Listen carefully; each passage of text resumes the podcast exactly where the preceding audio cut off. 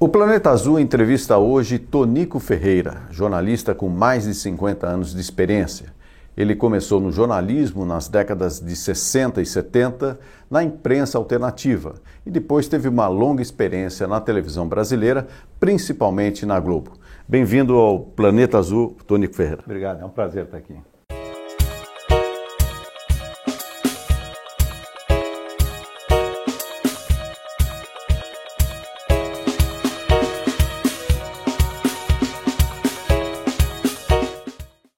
Eu começaria a nossa conversa lembrando que nós nos conhecemos numa situação é, onde o país vivia é, um dos seus momentos mais difíceis. Nós nos conhecemos na Justiça Militar, quando você foi fazer o seu depoimento ali na Avenida Brigadeiro Luiz Antônio. É, por conta de um processo na base da. Pedido do, do Geisel, que era o presidente. Isso, exatamente, por conta é, do jornal Movimento, enfim. Baseado na Lei de Segurança Nacional. Exatamente. Eram momentos bem difíceis e a sociedade já clamava por uma redemocratização. Mais recentemente, você, é, digamos assim, deixou a televisão e é, para ter aí uma, uma vida mais focada nos estudos da democracia e do liberalismo, do populismo, que são temas é, bastante importantes na atualidade. Eu pergunto para você, como é que anda a saúde da democracia brasileira? Ela está sendo desafiada, mas ela está sendo desafiada no mundo inteiro, não é só o Brasil, porque essa, digamos, esse fenômeno do populismo, como a gente sabe, é um fenômeno mundial, basicamente no mundo ocidental, mas tem também na Indonésia, em outra, na, nas Filipinas, em outros lugares. Mas é um fenômeno baseado no quê? É, aproveitar as fragilidades da democracia, e as fragilidades da democracia são o quê? Voto direto, eleitor, é, aquilo que ela tem de força, ela também pode ter de fraqueza. Porque na hora que você começa com. Você entrega para as pessoas o poder do voto, isso aí pode ser manipulado. Mas. Uh, então, quando, quando esse fenômeno, ele é um fenômeno que vem do crescimento da democracia. Quando a democracia era uma coisa muito pequena, ninguém falava em crise da democracia. Se você for ver, a democracia ela cresceu ao longo do século XX, do século passado, principalmente depois da Primeira Guerra Mundial, depois caiu de novo com o nazismo e o fascismo, aí depois da Segunda Guerra Mundial ela começou, o número de países cresceu tremendamente, e mais ainda depois da queda da União Soviética. Essa, eh, os países democráticos cresceram, cresceram, cresceram, cresceram, o número cresceu até um certo ponto que, há alguns anos, começou a dar uma viradinha para baixo. Então não é uma coisa para a gente ficar muito assustado, mas é uma coisa para a gente pensar a democracia. E eu comecei a estudar porque até o Harari fala isso, o nosso Harari, que é o, o autor de Homo, Homo Deus, Homo Sapiens, um intelectual de Israel muito importante, ele diz assim: nós precisamos discutir a democracia e a democracia liberal. O que, que está acontecendo com ela? Se a gente não tiver coragem de ver o que, que está acontecendo, e com, sabendo que pode ser aproveitado esse estudo. Né? Você fala, eu quero estudar, quero discutir um pouquinho de democracia, mas você é a favor da ditadura? Você não, sou a favor da democracia, mas ela precisa ser estudada, ver o que, que está acontecendo, quais são os problemas que nós estamos enfrentando, para você encontrar uma saída para fortalecer a democracia e o liberalismo. O sociólogo português Boaventura de Souza Santos, ele tem reiterado que pode estar ocorrendo um fenômeno onde a democracia está matando a própria democracia, ou seja, como se houvesse um processo antropofágico até, no sentido de que o próprio sistema democrático pode levar ao fim da democracia. O que você acha dessa opinião? É, é correta, mas não é. Dá para consertar, dá para evitar o problema. Quando eu fui estudar essa democracia e o que, que estava acontecendo a partir da eleição do Trump e depois do crescimento do Bolsonaro aqui no Brasil, eu fui ver o que, que tinha acontecido, de onde que tinha surgido a democracia. Ela surgiu lá em Atenas, 2.500 anos atrás. E foi lá. Os atenienses inventaram a democracia. Não existia democracia. Essa, essa ideia de que o que, que é democracia? O poder do povo, né? Democracia. Então, Eles inventaram aquilo. Durante um longo tempo, viveram em democracia em torno de 200 anos, mais ou menos, e essa democracia não foi ela que levou o fim de Atenas e a invasão de, de Alexandre o Grande, né? que terminou praticamente com o que existia de democracia em Atenas. Não foi a democracia, mas ela não ajudou, não conseguiu uh, enfrentar os problemas que, a, que Atenas estava enfrentando. Os filósofos da época, principalmente Platão, disseram: democracia é isso, não funciona. É o poder do povo, mas isso não funciona. Ele achava que tínhamos que ser dirigidos por grandes filósofos, pessoas de grande conhecimento, talvez ele mesmo.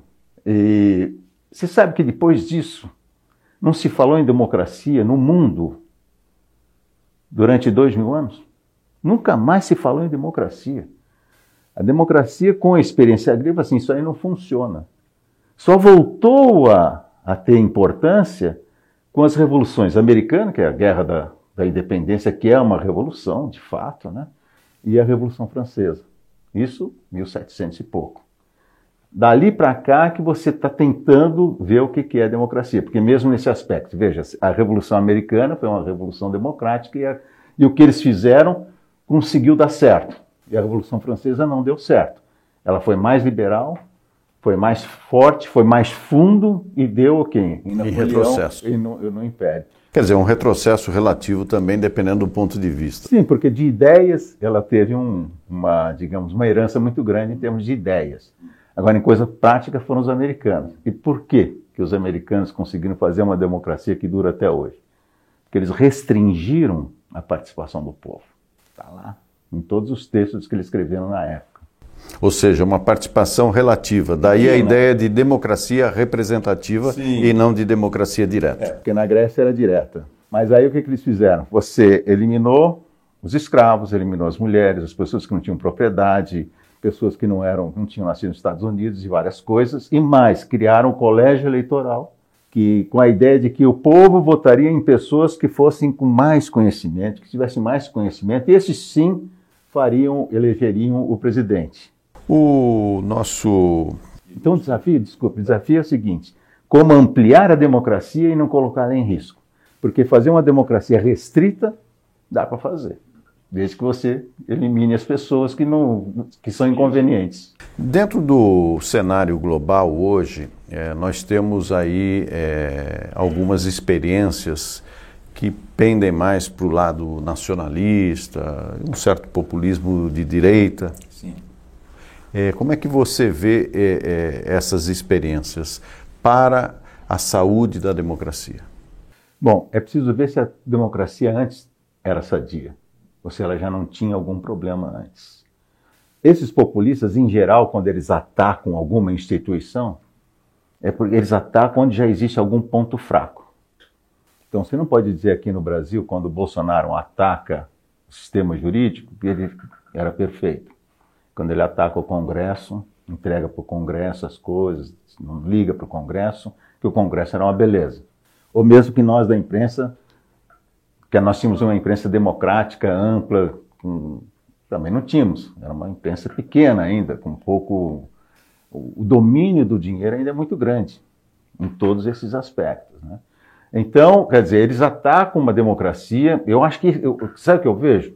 Nessa uh, contra-revolução, porque você teve uma revolução um pouco liberal ao longo do tempo, né? de abrir, de cada vez mais leis liberais, mais participação, ampliando a participação do povo, de todo mundo que é correto, aí houve uma reação agora. Eu acho que o resultado, a médio e longo prazo, vai ser a síntese é, que vai nos colocar numa democracia muito forte e muito é, e mais é, perene. Mais institucionalizada. Isso. Muito, por exemplo, aqui no caso do Brasil, muita coisa está em função do, da forma como nós elegemos os nossos uh, representantes e os nossos e o nosso presidente. Veja qual foi a situação de 2018. Uh, ah, uma parte grande do eleitorado ficou sem opção, porque para o segundo turno foram dois polos extremos, digamos assim, a esquerda e a direita. E o pessoal que estava no centro não teve essa oportunidade. Hoje já se sabe que é possível fazer um sistema eleitoral que leve em conta todos e não um sistema eleitoral ponderado. Existem vários, olha, existem umas quatro tipos de, de formas de eleição que evita o, o extremismo e que você coloca uma pessoa que seja mais, que esteja, que seja, que todo mundo mais ou menos goste.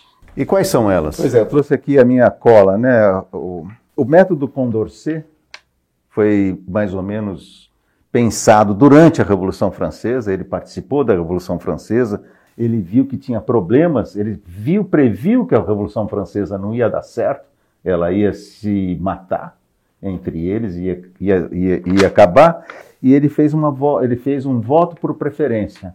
Veja só, em vez de você votar, uh, não, é quem, não, é quem, não é que ganha quem tem mais votos na primeira preferência. Você vota assim, na, na eleição nossa aqui, eu quero o Alckmin, se não for o Alckmin, eu quero, será Ciro Gomes, se não for o Ciro Gomes, eu quero não sei o depois você vai pôr lá no fim, você vai pôr o, ah, não quero o, o Bolsonaro. Ou o outro põe o Bolsonaro em cima e depois tem os outros. Você faz uma média ponderada, ganha quem vence a disputa um a um. Tem um jeito de você ver isso e você vai escolher no final um candidato que não é uh, que agrada mais do que o resultado, do que o candidato se ele fosse escolhido pelo voto majoritário. Tem o Assembleia dos Cidadãos, é muito interessante isso aqui, existe aqui no Brasil também. Você faz um sorteio, você sorteia, é, é mais para você decidir pequenas coisas, coisas, digamos, uh, no caso da Irlanda, eles decidiram até o aborto dessa forma, uh, como que seria, qual seria a política com relação ao aborto. Você faz uma, um, você vai no país e através de institutos de pesquisa, eles sabem mais ou menos pegar uma 100 pessoas, eles pegam 99 pessoas que representem ponderadamente a população do país. E essa, esse pessoal, esse, essa convenção discute aquele problema, recebe informações e ela é aleatória, é sorteada. Ela discute isso com representantes, com pessoas que entendem do assunto, etc. Tal, depois discutem entre eles e tira daquilo uma proposta. Não é que essa proposta será lei. Essa proposta é enviada para o Congresso e é claro que chegando no Congresso com essa força, tem lá os mecanismos, acaba acontecendo. Então eles aprovaram uma certa liberação do aborto com certas condições num país como a Irlanda, que é extremamente católico, né? É uma forma de se fazer as coisas. Tem o voto quadrático também é muito interessante. Você o nome mesma... é, é sugestivo. Você, você, faz a mesma preferência, só que você dá peso. Veja só, digamos que você, todo mundo tem celular, mais ou menos. Você poderia imaginar que todo mundo tem alguma coisa de celular ou podem pedir emprestado. E você tem a, as redes sociais e, e, todo mundo pode votar através do celular. Você não, vai, você não, você não votaria você faria o seguinte: você também faz preferência. Eu sou bolsonarista, eu ponho o Bolsonaro lá na. Ah, você recebe um crédito. Você tem direito a 25 votos. E tem lá a lista, você vai distribuir os seus votos do jeito que você quiser. Se eu quero muito Bolsonaro, eu vou pôr um monte lá.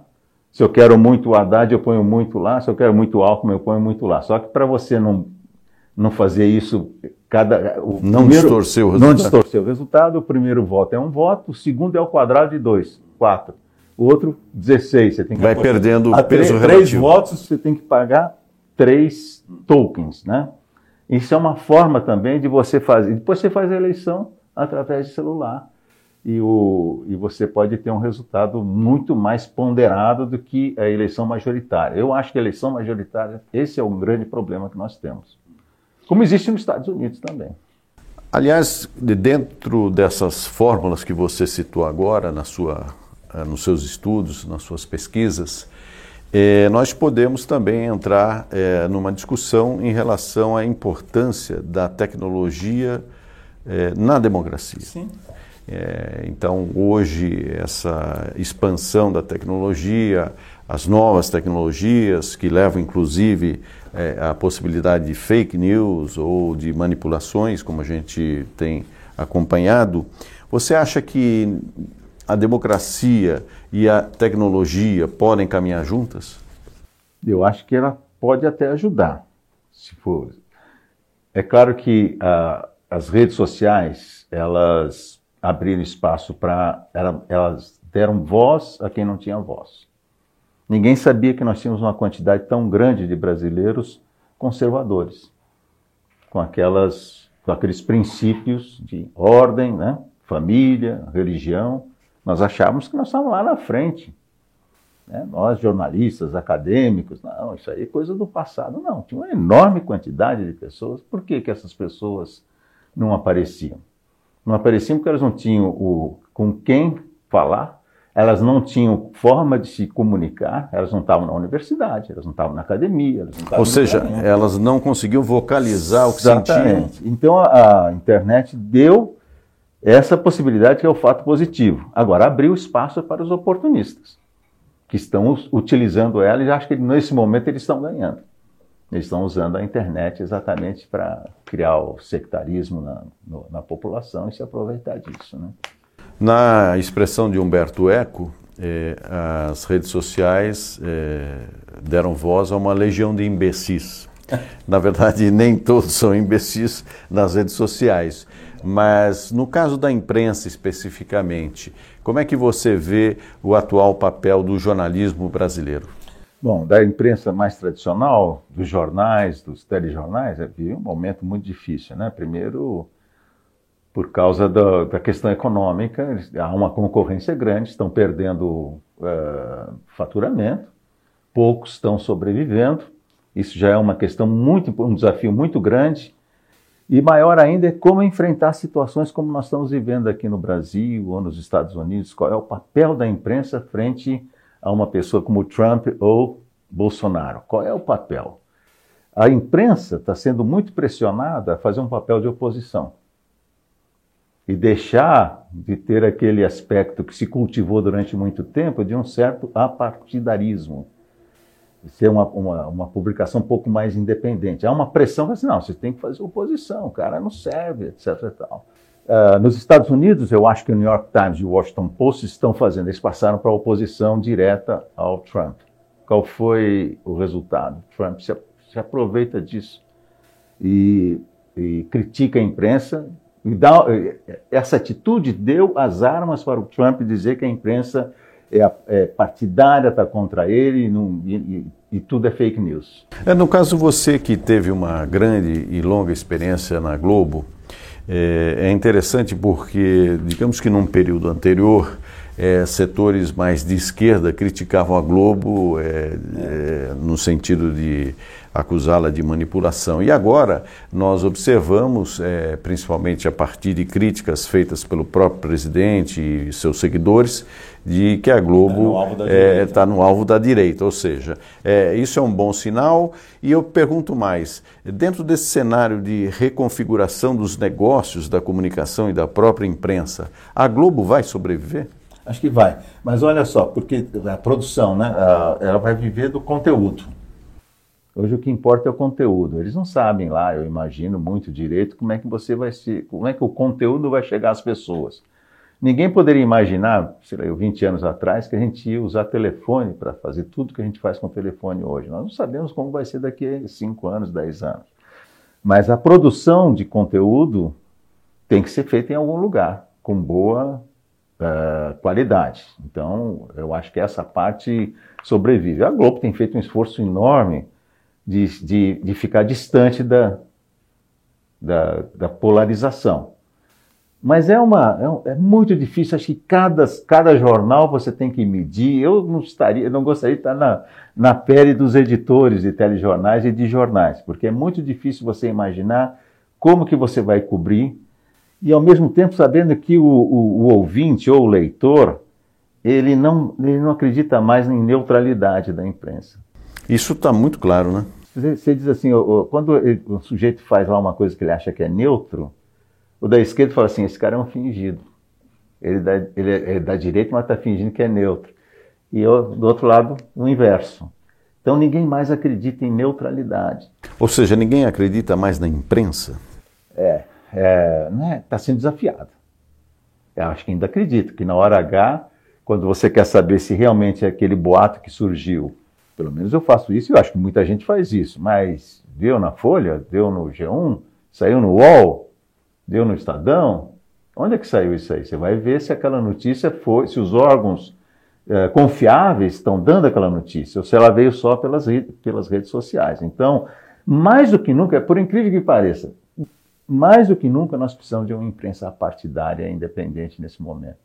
É a única forma que nós temos de enfrentar o que está acontecendo nas redes sociais. Ela é que vai ser o, ela vai ser o árbitro. Uma imprensa independente e a partidária é o árbitro do que está acontecendo na polarização. Agora é muito difícil fazer isso. Nos Estados Unidos eles estão perdendo a guerra para o Trump. E aqui está difícil também. Tonico, eu agradeço muito a sua ah, participação obrigado. na entrevista aqui ao Planeta Azul, que é exatamente uma tentativa de se fazer uma imprensa independente, que polemize os bons temas do país. E agradeço então muito a sua participação. O Tonico Ferreira tem mais de 50 anos de jornalismo, ele começou na imprensa alternativa nas décadas de 60 e 70 e teve uma atuação muito é, importante na televisão brasileira, especialmente na TV Globo. Muito obrigado, obrigado pela sua prazer. presença. Obrigado a vocês pelo convite.